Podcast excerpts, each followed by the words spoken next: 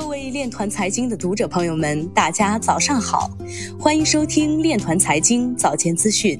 今天是二零二一年一月一号，星期五，农历庚子年十一月十八。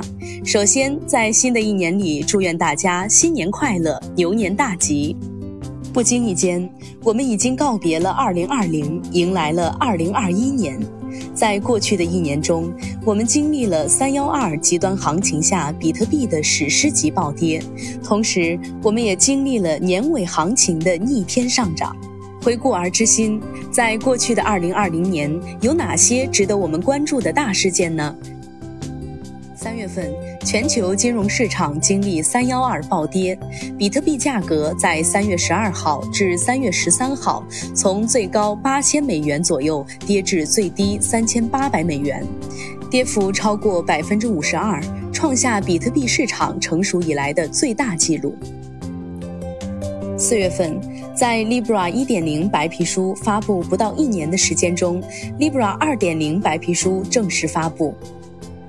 五月份，比特币完成第三次减半。七月，公安部指挥破获 Plus Token 网络传销案。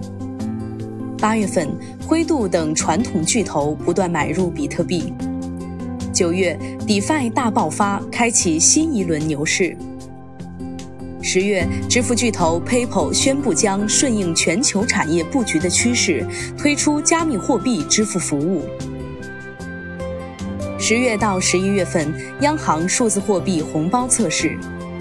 十二月，以太坊二点零正式启动。同时，比特币创历史新高，从三千八百美元谷底到近两万八千九百美元的巅峰。二零二零年已经过去，这一年我们创造了很多的第一次，而区块链的故事仍将继续上演。塞尔维亚政府将数字资产交易和发行合法化。俄罗斯阿布哈兹省对加密挖矿业务实施临时禁令，预计二零二一年六月一号解禁。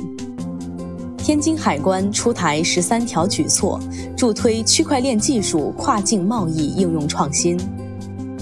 深圳市委“十四五”规划建议，探索设立丝路版，推动数字货币应用。二零二一长尾市场的资产数量和市值将有一百倍增长。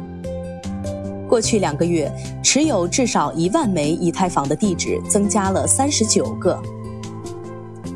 未来声明：未来从来没有比特币购车方案。中道云矿获币世界梵科云实验室投资，布局 IPFS 新基建。世界经济论坛金融科技创新项目负责人做客火币论坛，表示中国在探索央行数字货币这一领域进程很快。杜军说，保险、合成资产等细分赛道的崛起才刚刚打开 DeFi 发展的大门。洲货币机构投资者集团大中华区 CEO 汪宏斌做客货币论坛，以“回顾与展望：从疫情到复苏”为主题，与货币商务副总裁探讨在疫情的持续影响下，企业该如何进行数字化转型。汪宏斌认为。疫情推动了数字浪潮的发展。从技术层面上来说，区块链和加密货币行业将在金融领域发挥领先作用，并且会迅速成长为不同于大数据、人工智能和物联网的另一种新技术。未来势必会有很大的发展空间。以上就是今天链团财经早间资讯的全部内容，欢迎转发分享。如果您有更好的建议，请扫描文末二维码与主播分享。感谢您的关注与支持，祝您生活愉快，我们明天再见。